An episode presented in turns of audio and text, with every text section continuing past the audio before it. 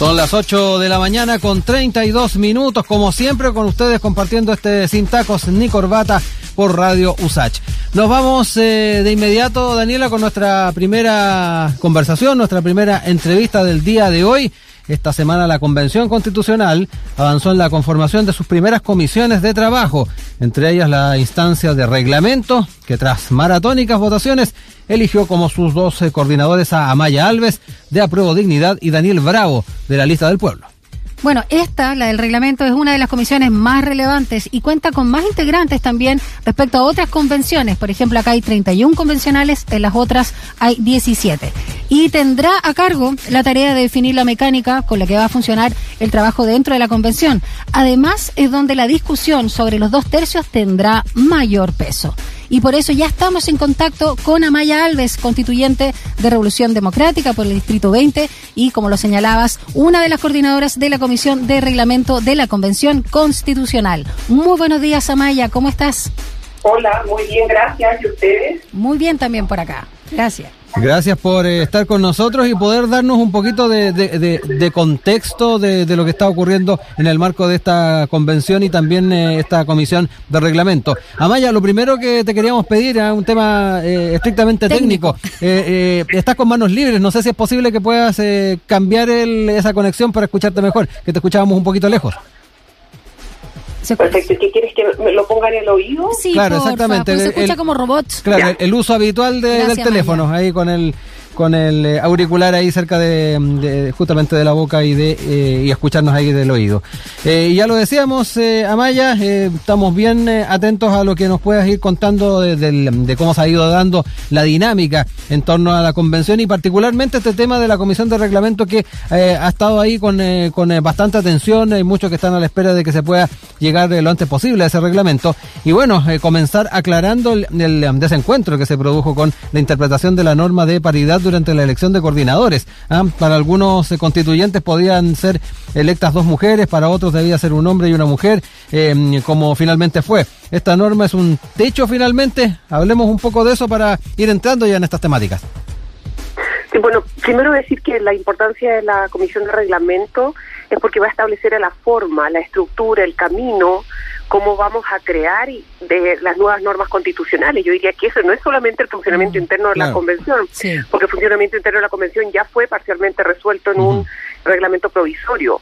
Lo que va a establecer la comisión de reglamento es el formato o en el fondo el procedimiento para adoptar las nuevas normas constitucionales. Entonces eso en el fondo lo hace tan tan relevante. Por otro lado, bueno, yo no, realmente eh, la, norma de paridad es una norma que ha sido adoptada hace poco tiempo atrás en Chile, es lo que se denomina acción afirmativa, que significa que se detectan los grupos que han sido históricamente marginados y se crean normas jurídicas, en general transitorias, que permitan a esos grupos adquirir o llegar a una igualdad material. Ese es el sentido de una acción afirmativa. Eh, y evidentemente siempre puede ser perfeccionada. Lo que ocurre es que esta norma tenía dos partes. Una en que se señalaba que y se iba a crear un órgano paritario y otra en que señalaba un mecanismo de elección. Mecanismo que hasta ahora ha sido aplicado en todas las instancias de la Convención Constitucional como un cargo para un hombre y una mujer. Por supuesto que puede recibir una interpretación diversa, pero tiene que ser una interpretación coherente con el actuar de la Convención, con los órganos plenarios que están capacitados para adoptar esas decisiones. O sea, me parece que no podemos simplemente cambiar el modo de trabajar y de entender las normas eh, si no lo hacemos de manera coherente. O sea, yo personalmente soy profesora de Derecho, entiendo en el sentido los efectos importantes de las acciones que realizamos. Eh, y la, hubo tres comisiones que se designaron esta semana, en las otras dos comisiones no se produjo este problema en el fondo de aplicación de la norma, se eligieron un coordinador hombre y una mujer. Por tanto, eh, yo personalmente pienso que respetando plenamente que haya convencionales que tengan una manera distinta de ver la norma, creo que hay que buscar los órganos adecuados que puedan resolver esa diferencia. Amaya, ¿cómo va a ser el cronograma de funcionamiento para los próximos 30 días? Hablemos también dentro de esta comisión de reglamento, ¿qué serán las audiencias públicas? Sí, bueno, ayer justamente en la sesión de ayer todo todo esto está, no sé, todo online, la gente lo puede seguir. De hecho, teníamos muchas personas viendo la sesión ayer por la tarde. Conversamos por un lado las reglas mínimas y por otro lado la comisión, en este caso los coordinadores, que son eh, Daniel Bravo, que quien también es abogado, y yo, propusimos un cronograma de trabajo que supone a partir de hoy día, si, si logramos hoy día la sesión de la mañana aprobar las normas de audiencia pública, que me pareció que con los comentarios de ayer y la nueva versión debiera quedar, digamos, relativamente bien para poder ser aprobada como primera cosa hoy en la sesión de hoy. Vamos a poder, en el fondo, abrir ese formulario para que ya las organizaciones, las instituciones, los cabildos, las agrupaciones tradicionales de pueblos originarios, la, incluso los, los institutos, organizaciones de pensamiento que tengan interés de aportar al reglamento de la convención. Es que esto es importante decirlo.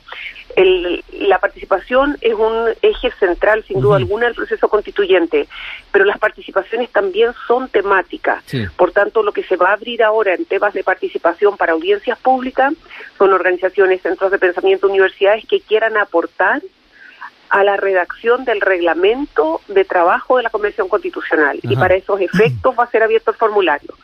Ahora va a haber un plazo de inscripción que, como digo, se va a resolver hoy y ya a partir eh, de la próxima semana podríamos empezar a tener las primeras audiencias públicas que evidentemente va a ir acompañado también de las propuestas que hagan los propios convencionales. los convencionales por un lado, las audiencias públicas por otro, vamos a sesionar una cantidad de días que vamos a resolver hoy día en el cronograma, para luego, me parece, que vamos a tener que subdividirnos en comisiones, porque la verdad es que avanzar con 30, con 31 eh, personas al mismo tiempo es un poco más complejo y como son muchísimas materias, lo más probable es que eh, definamos trabajar en subcomisiones, que eso también lo tenemos que resolver en conjunto, eh, y en el fondo entregar tareas concretas para luego nuevamente en el plenario aprobar eh, las normas. Sí, Amaya, eh, pensando también en esta figura de audiencias públicas, se, se, ha ido pensando la manera en que se va a ir salvaguardando también el poder escuchar las, las voces que surjan desde los territorios, desde regiones, en, en la línea también de ir aportando la, a la descentralización. Me da la impresión de que ahí también hay un, un principio que salvaguardar. Por supuesto. De hecho, la propuesta que estuvimos dialogando ayer significa que se puede hacer la presentación por vía telemática o personalmente y evidentemente el personalmente está sujeto al protocolo COVID que tenemos eh, en, dentro de la convención, o sea, que, que exista la posibilidad que, que se tomen las medidas sanitarias, que exista el aforo en la sala donde estamos. Eh, y las presentaciones son presentaciones orales de 10 minutos con mm. unos minutos luego para unas preguntas o respuestas y se le pide a cada organización o, o, persona que asista que deje una minuta por escrito, porque mm. luego la idea es que esas, eh, todos esos documentos, esos aportes sean considerados en la sistematización final de las normas que vamos a debatir y votar. Eh, por otro lado, también hemos señalado que, quien tenga, por ejemplo, algún requerimiento especial de acceso o la necesidad de traducción en el caso eh, de alguna lengua también sea proveída. La idea también es que todas estas audiencias públicas sean transmitidas por todos los medios eh, oficiales de la convención. O sea, yo creo que es un, un gran paso en el sentido de crear la norma constitucional de una forma distinta. Aquí hay convencionales que fueron electos democráticamente por su territorio, pero pienso que también es importante abrir la posibilidad que desde cualquier lugar de Chile o incluso del extranjero, también estamos pensando que haya chilenos y chilenas extranjeros que quieren aportar, que lo puedan hacer. Ahora estamos partiendo un poco, eh, ese ha sido el gran desafío de la convención, trabajar al mismo tiempo que va creando un poco la forma, la estructura, las normas. Entonces yo creo que es un, un gran, gran, una gran responsabilidad, pero también un gran trabajo. Conversamos a esta hora de la mañana acá en Sintacos, en Nicolbata por Radio Sach con la constituyente Amaya Alves, doctora en Derecho y académica de la Universidad de Concepción y quien es una de las coordinadoras de la Comisión de Reglamento de la Convención Constitucional. Eh, Amaya, ¿el reglamento tiene algún plazo final o sigue en la mira un máximo de tres meses para elaborarlo? Y en ese sentido... Solo, ojalá fueran tres meses. Eh, no, es que digo, ojalá fueran tres meses. ¿Ya? Son 30 días. Ah, 30 días, ya. Corrido. Excelente, porque eso va asociado a las críticas de quienes plantean que es demasiado tiempo cuando se hablaba de tres meses, recuerdo, ¿no? Considerando que tienen nueve meses iniciales para redactar la Constitución. Ya, 30 días. 30 días corridos, que, de los cuales ya han corrido tres o sea, nos quedan 27. y, y, nuestro cronograma evidentemente incluye ese plazo, lo, lo estamos haciendo todo lo mejor que podemos. Vamos a sesionar en principio los sábados también. Mm. Eh, así es que eso, no, no, yo apuestan entonces por los 30 días. O sea, es, nuestra tarea. Más que eso, eh, es, el plazo que se nos dio. Lo, me parece súper ajustado para la cantidad de temas que debemos abordar, pero creo que tenemos esa obligación, tenemos que cumplir con esta responsabilidad. Vamos a asesionar también los sábados de manera eh, de poder abordar lo mejor posible eh, ahora, un tema que no abordamos eh, en el punto de las audiencias es que no sabemos con antelación cuántas personas van a, van a presentar su formulario.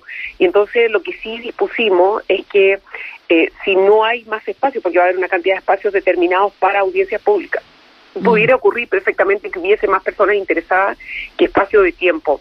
Y allí se va a hacer un sorteo público eh, porque no tenemos, en el a ver, primero un sorteo público, pero además va a haber un criterio que son los mismos que ha usado la Convención hasta ahora, de plurinacionalidad, de descentralización, de paridad eh, y también de pluralismo, pero a la vez vamos a intentar ser lo más inclusivos posible. Mm. Por tanto, ahí la coordinación, Daniel Bravo y yo vamos a tener que trabajar no en un poco hacer el listado, proponer el listado, pero en caso de que realmente exista una avalancha de personas que quieran hablar, que yo espero que sea así, eh, vamos a tener que hacer un sorteo público, por lo menos esa es la norma que le estamos proponiendo a la comisión y va a ser votada hoy. Perdona, Rodrigo, solo preguntarte a Maya, entonces, antes eh, de septiembre ya empezarían en la redacción propiamente tal de la nueva Carta Magna. La fecha de término de plazo es el 19 de agosto. Ya. Eh, y entonces luego de eso eh, viene un plazo en que la, la mesa, digamos, completa, la mesa de la convención, eh, abre un plazo para indicaciones, porque este finalmente es un procedimiento de creación de normas jurídicas.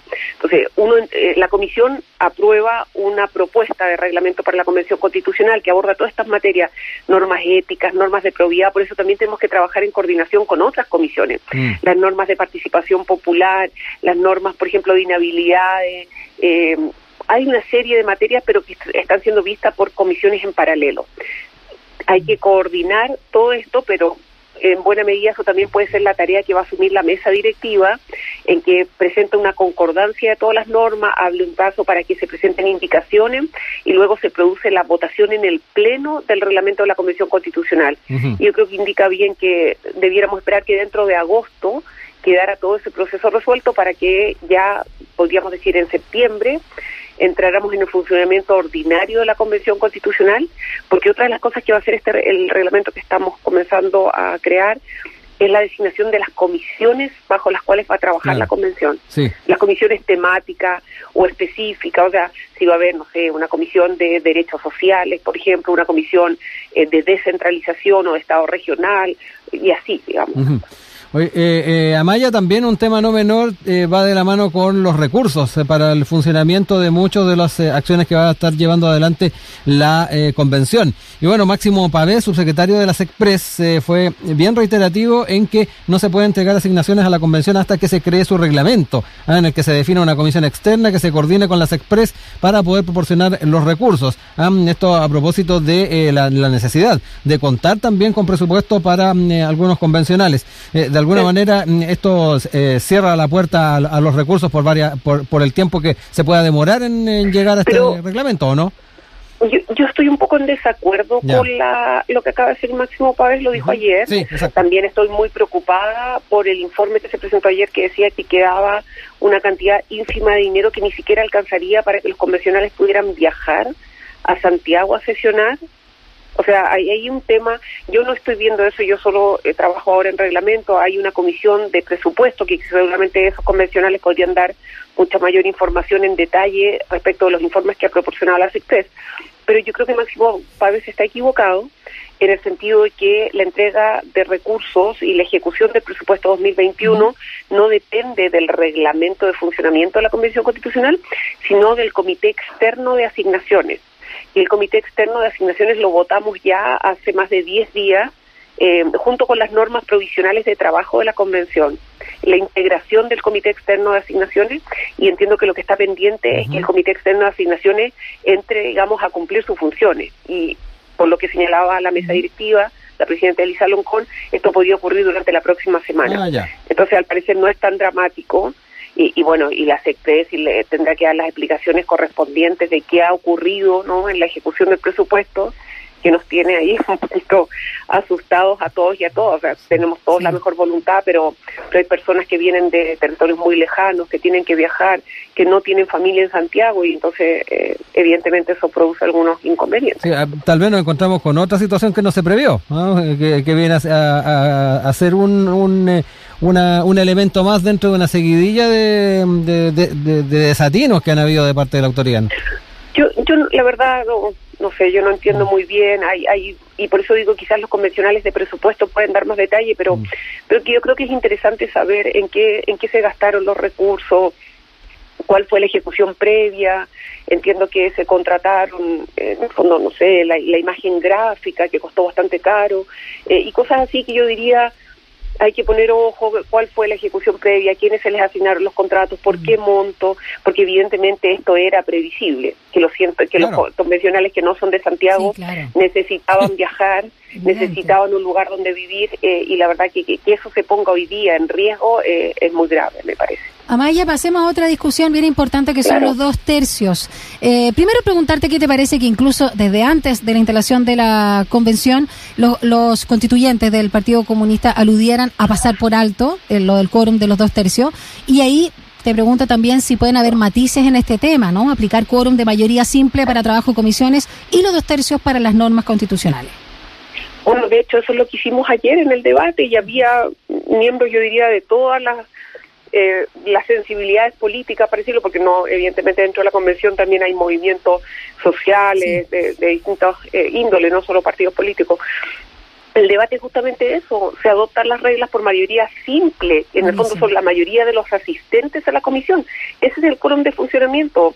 Y luego eh, hay seguramente en los otros reglamentos también se va a disponer formas de ese, que son los principios democráticos, la mayoría de los que están presentes o la mayoría absoluta, eh, en el fondo de los miembros en ejercicio, eso ya es una mayoría alta, eh, y las normas de las dos terceras partes solo se aplica de acuerdo a la ley que reformó la Constitución de 1980 para aprobar las normas constitucionales, cada una de las normas constitucionales. Ya se zanjó eso entonces. ¿Perdón? Se zanjó, ya está, está claro y, están todos de acuerdo.